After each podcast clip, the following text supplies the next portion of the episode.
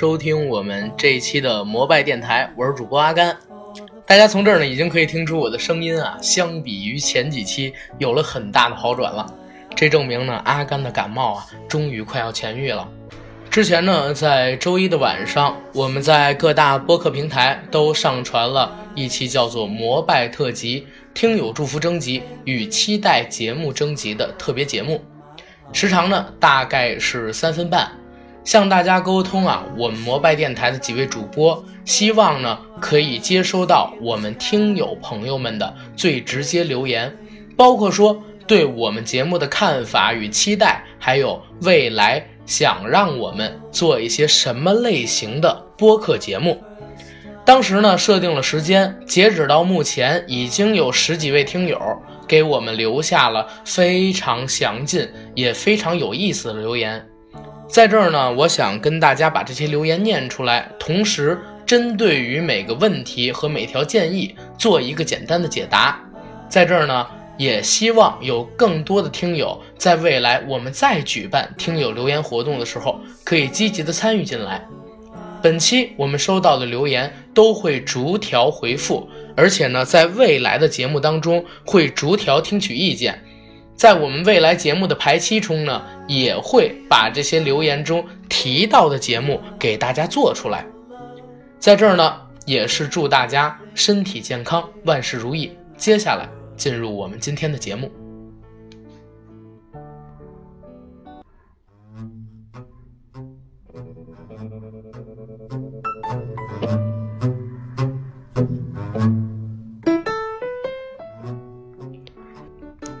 今天啊，因为主播只有阿甘一个人，所以啊，可能在节目的录制过程里边，大家会觉得稍稍无趣。但是呢，我尽量让自己说话的时候有一些抑扬顿挫，能够让每一位听众朋友呢觉得听得有意思。那我们从现在开始就要念第一条留言了。首先呢，是来自于我们摩拜电台官方微信群的北京听友杰克的留言。他写道：“其实影视方面啊，他觉得可以让李哥多参与，做一期血色浪漫系列的节目。聊的过程中呢，把阳光灿烂的日子。”和王朔小说之类的都放在一起揉进去聊，他觉得这样的话应该会很有意思。那我这儿呢做一个解答。首先，我们之前有做过《岁月北京》的系列节目两期，里边呢我们带上了北京的顽主老炮，包括说是也聊到了血色浪漫与青春有关的日子，还有我们终将逝去的青春几部描写六到七十年代北京青年生活的影视作品。王朔的小说呢，我们觉得其实很有意思，但是他作为我李哥还有九哥三个人共同的偶像，想把他的作品都聊了，其实真的挺难的。因为大家很多人啊，可能不知道，王朔呢，在我们北京人心目当中，或者说在李哥他们这种七零后、六零后、八零后人的心目当中是怎么样的一个地位？他的作品我们其实都看过，但是如果想要聊，就一定要聊好。如果说真要做有关于王朔系列的作品，一定要好好的铺垫，让我们再积攒积攒再说吧。然后杰克呢还提出了几个问题，说如果我们有能力的话，可以把《鬼吹灯》跟《盗墓笔记》两部目前最牛逼的盗墓类小说进行一个对比，各自呢聊聊优缺点，在聊的过程当中，也可以把。这个目前拍的比较失败的几部电影，还有拍的比较好的《寻龙诀》和目前原著党比较认可的电视剧放在一起来说一说，比较比较。《鬼吹灯》还有《盗墓笔记》这两部作品都是我在上学的时候最爱看的。我是先接触的《鬼吹灯》，后看的《盗墓笔记》，所以呢，我们未来一定会做这个系列节目的。预计时间可能会在四月或者五月，因为目前三期类的节目我们已经排好了，得录完这期节目才能把它提上日程。而且《鬼吹灯》和《盗墓笔记》涉及到非常多的民俗，我们也要做一些比较多的准备工作，才能给大家做。还是那句话，要做就做好。杰克呢还有留言说，电影如果可以聊一个烧脑系列。把目前排名前十的烧脑电影放在一起解读一下，应该会很牛。而且也绝对有人爱听，一期聊不完，可以做分期。我觉得这一点吧，就是我其实很反感，我们把很多电影叫做什么所谓的烧脑电影。这世界上没什么烧脑电影，只是普通的剧情片儿。我特别反感啊，有人跑到我身边来问我，哎，你知道哪个电影最烧脑吗？或者哪个电影，哎，你觉得最适合高智商的人看吗？我觉得这问题一点意思也没有，挺傻逼的。因为这我真给他指一个八部半，或者说呢，我给他指一个禁闭岛，他肯定不爱看。像《盗梦空间》啊，《致命魔术》这种电影，又已经在豆瓣上边都已经炒烂了。当然啊，如果大家是真的有兴趣，觉得喜欢听，我们也可以把这个节目给大家做下来。因为呢，毕竟也说了，现在很多人都在找这种所谓的烧脑电影，一期聊不完，可以分期，我们分个上下期，讲讲豆瓣上边现在炒的最烂的那几部电影分别是什么名字。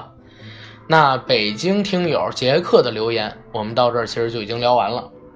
第二条听友留言呢，也是来自于我们官方微信群的听友江西的小发。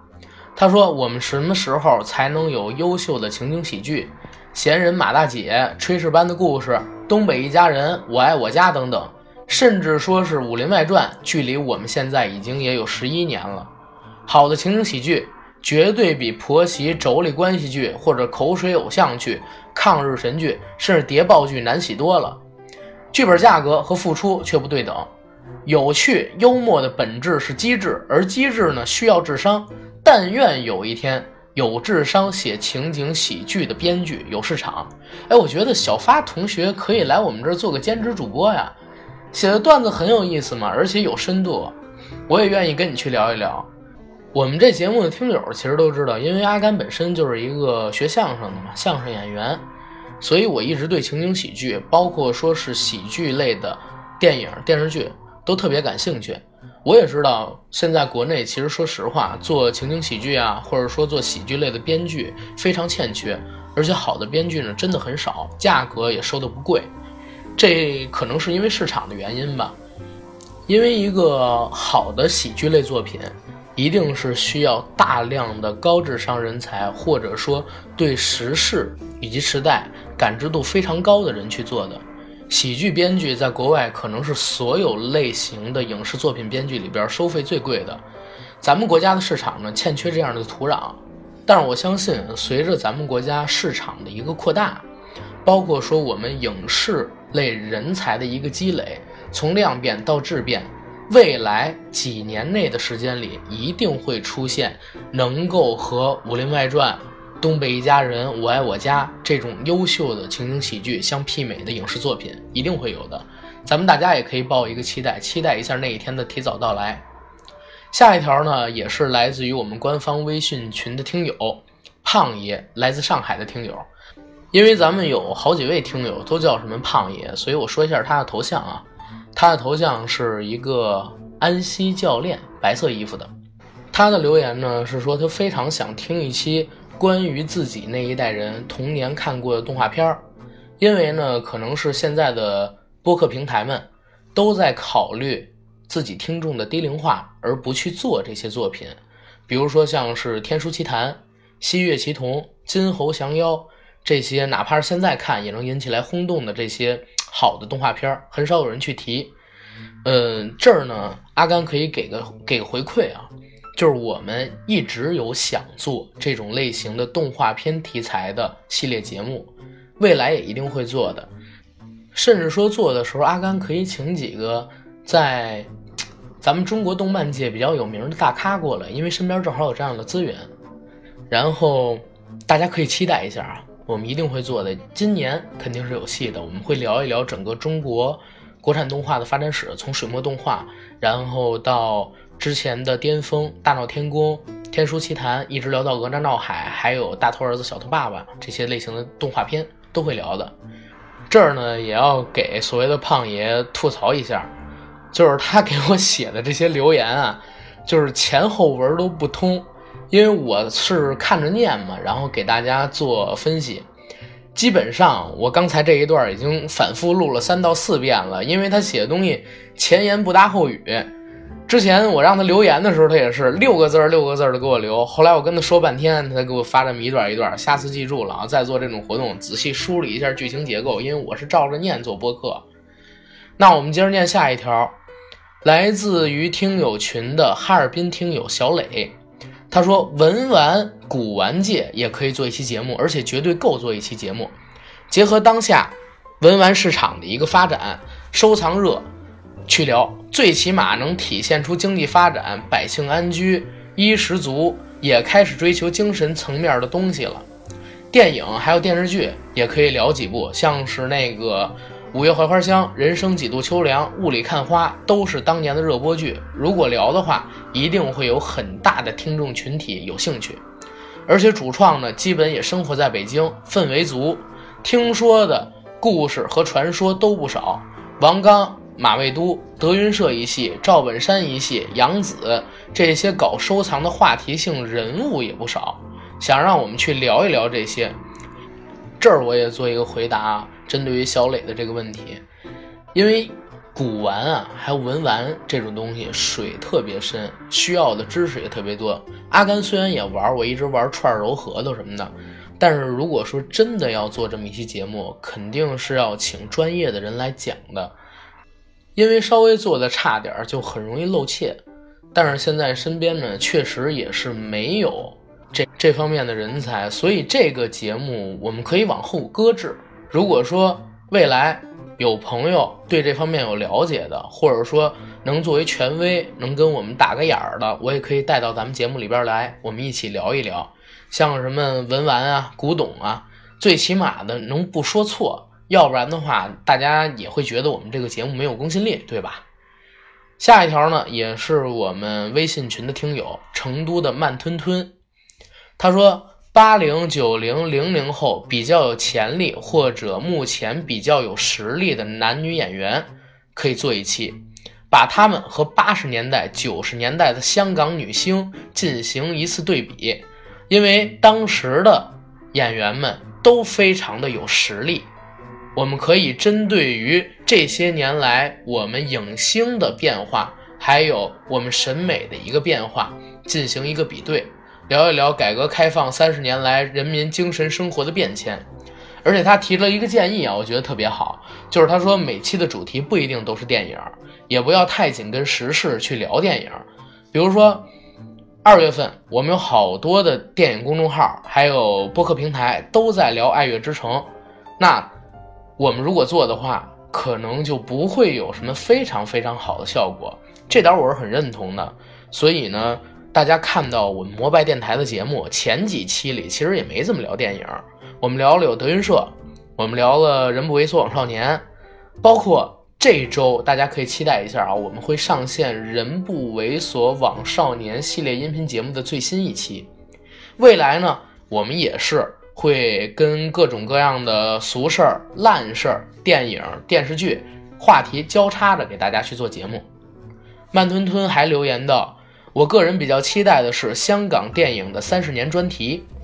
还有一些比较著名的导演的专辑，以及一些经典电影配乐，比如说主题曲，这方面可以让我们去做几期节目。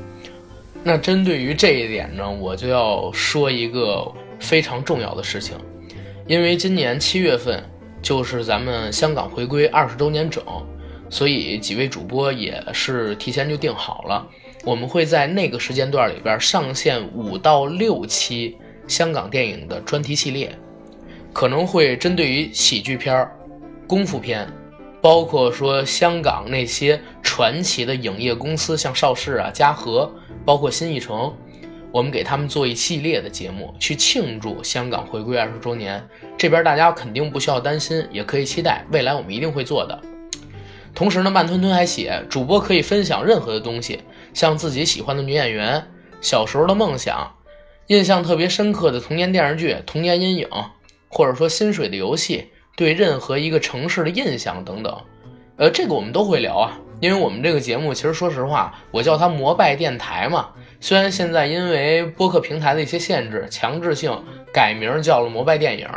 但是我们的主题肯定不仅仅是局限在电影上的，这样大家可以放心。那下一位听友呢，是来自于我们官方微信群的北京听友大大王，也就是群花啊，群花大的。他说想听的节目有恐怖电影系列，可以讲某一部冷门的恐怖电影，然后聊一聊恐怖电影存在的价值，也可以多聊一些题外话，聊聊我们对于恐怖片的见解。在这儿呢，阿甘很不好意思的跟大家说，因为我是一个胆子特别小的人，像李哥呀、九哥他们一直都想聊恐怖片，但是每一次都被我义正言辞的给拒绝了，因为我怕晚上做噩梦。之前我们录节目的时候，有一期是在我们公司录了，录到晚上大概十一点，然后他们都走了，我自己在公司剪节目。李哥跟我说：“你小心 Office 有鬼。”结果弄得我那天晚上在公司睡，就因为害怕。我真的是一个胆子特别小的人，因为我有信仰，所以相信鬼神。如果说未来我们真的聊恐怖题材的电影，可能也是像《电锯惊魂》啊，或者说是《死神来了》。这种血腥类的，而非是鬼怪类的恐怖电影。如果真聊鬼怪类的恐怖电影，就是他们俩聊，我不听。那下一位听友留言呢，也是来自于我们官方微信群的听友，来自荷塘的敏。他说他最喜欢我们摩拜电台的前面几期节目。未来如果做节目的话，可以聊聊皮克斯和吉普力这两个代表近几十年的动画顶点的公司。或者聊聊周润发，说双周一成啊，我们就剩周润发了。这一点啊，不用你提醒，我们这边一直都想做发哥的节目，也已经排上日程了，未来肯定会做的。因为作为香港影坛的代表性人物，成龙、周星驰、周润发、洪金宝，包括说是刘德华、梁朝伟、甄子丹，我们都会单独做一期节目的，甚至说两期，如果一期聊不完的话。这边肯定都会给大家做的，因为我们节目未来会一直做下去嘛，大家都能期待。那我们官方微信群的听友留言到这儿基本上就已经读完了，可能有一些朋友的留言我们没有选入进来，一个呢可能是写的太短，再有一个呢可能是和前边的几位朋友有所冲突，但是大家不要担心，因为未来可能我们每个月都会举办听友留言活动。然后给大家做特辑，让大家来听。这儿呢，大家也不用担心。下面呢，我们聊一聊各大播客平台的听友留言。首先呢，是贤臣八 Q 的评论，他说希望有机会聊一聊大只佬，这是他看过的所有金像奖最佳影片里最吸引他的。还有今年过年前刚出的一款游戏叫《返校》，也希望我们能聊一聊大只佬。可能不会做单期的节目，我们想做一期银河映像的主题。银河映像里，大只表大师佬也是很有代表性的一个作品了，算是杜琪峰两千年代初的一个巅峰。银河映像我们应该会分成几期来做，首先是聊他出的电影，再有呢就是聊他里边比较有代表性的电影人，像是杜琪峰、韦家辉、尤乃海，包括说是尤达志。还有像是现在的郑宝瑞，我们都会聊；还有他合作的刘青云、刘德华、古天乐，我们都会做。这点呢，大家也是期待吧。但是时间的话，可能就要一直往后推了，因为现在排的非常满。下一个听友留言呢是 L E I N Q 的评论，说能不能讲一些争议比较大的、有深度的片子，比如《致命魔术》、哭声，并不是去说陀螺倒不倒的问题。然后还可以讲一些，比如说，呃，陈诚家里有个司机叫魏巍是你吗之类的奇事儿。其实我不知道他最后一句说的什么意思啊，但是我是真是觉得什么致命魔术跟哭声并不是有深度的片子，那几部片子都已经在 M D B 啊，包括说豆瓣上面都已经被聊烂了。如果说真要做有深度的片子，我们可能会做一期像是那个泰伦斯的生命之树、细细的红线，包括说是宇宙静悄悄啊，还有伯爵这种奇片儿。呃，在这儿可能有一点点那个，因为致命魔术这个这片子我很喜欢，我真的很喜欢啊，但是它已经是一个在影迷圈里烂大街的片子了。嗯，真的可以推荐这位朋友，就是。我们在看电影的时候，千万不能把豆瓣儿当做权威。真的不能把豆瓣儿当做权威。现在豆瓣儿上边全是傻逼，真的全是傻逼，包括说日剧、美剧，现在低于九分的基本不能看，除非是打色情牌的，或者说打暴力牌的，要不然低于九分基本不能看。而且很多烂的不能再烂的，或者说在我看来完全没有新意的片子，打分完全是虚高啊。甚至有很多我觉得不错的片子，像成龙的《警察故事二零一三》吧，还不到六分。我觉得那是成龙比较不错的电影了，两千一零年以后的。豆瓣我们真的不能把它当做权威，或者说是唯一真理。那是一个现在所谓的无门槛的电影评论平台，各种傻逼出没在那儿。所以我现在基本不玩豆瓣，玩的话也就是通过猫眼。去看一看现在要上的，跟我过去看过的电影。毕竟猫眼上你想做个评论，你还可以看看哪些是购票评论，哪些是未购票评论，听的还能真诚点儿。豆瓣上边，要知道，《教父》我记得应该有几十万条评论，我真不相信这里边有一半人以上看过《教父》，或者说有人看完过。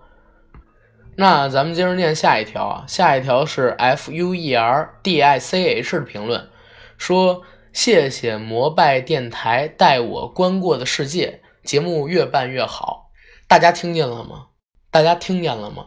我说了，我们节目办这个听友留言是想听祝福语。大大家能不能像这位听友一样，满足一下我们小小的虚荣心呢？我们只是想听听夸奖而已。再下一条的评论呢，是大盛世之猴子的听友发来的评论。说尼玛祝福半天发不出去，我操！难道现在祝福已经成了敏感词了吗？在这儿呢，也跟这位听友回复一次，就是如果你想祝福我们的话，肯定可以祝福出来的；如果你不想发祝福的话，你半天你也发不出来，别说半天了，你一年也发不出来。下次呢，我们还会办听友留言活动，就在下个月，我们每个月以后都会办。那希望啊，臭不要脸的跟大家说一句，希望我们能听到更多的夸奖吧。然后，当然大家如果有任何的意见，也可以跟我们提。虽然这次我们没有收到就是批评，但是我们节目还是挺虚心的，期待大家能帮助我们把节目越做越好。因为我在上一期的时候就说过了，我们是陪着大家一起成长，一起感知世界。因为像阿甘，我年纪也不大，嗯，李哥虽然年纪大一些，但他还是个孩子。九哥呢，可能是我们三个人里边最成熟的，但是他也才刚刚三十岁。作为一个人生阶段来讲，我们未来要走的路还很长，都是跟大家一起学习，一同成长。我们姿态放得很低，大家也不要把我们说的话，把我们聊的东西当做是权威，因为我们其实说实话都是普通人，难听点，我们也是傻逼的一种。所以千万不要把我们当做权威，都是大家一起互相学习、互相接触、互相接触做朋友，大家慢慢的一起能够越做越好。每个人能够对我们的生活有自己的看法、自己的想法、自己的感知，这是我们最大的一个理想了。那今天就聊到这儿，谢谢大家。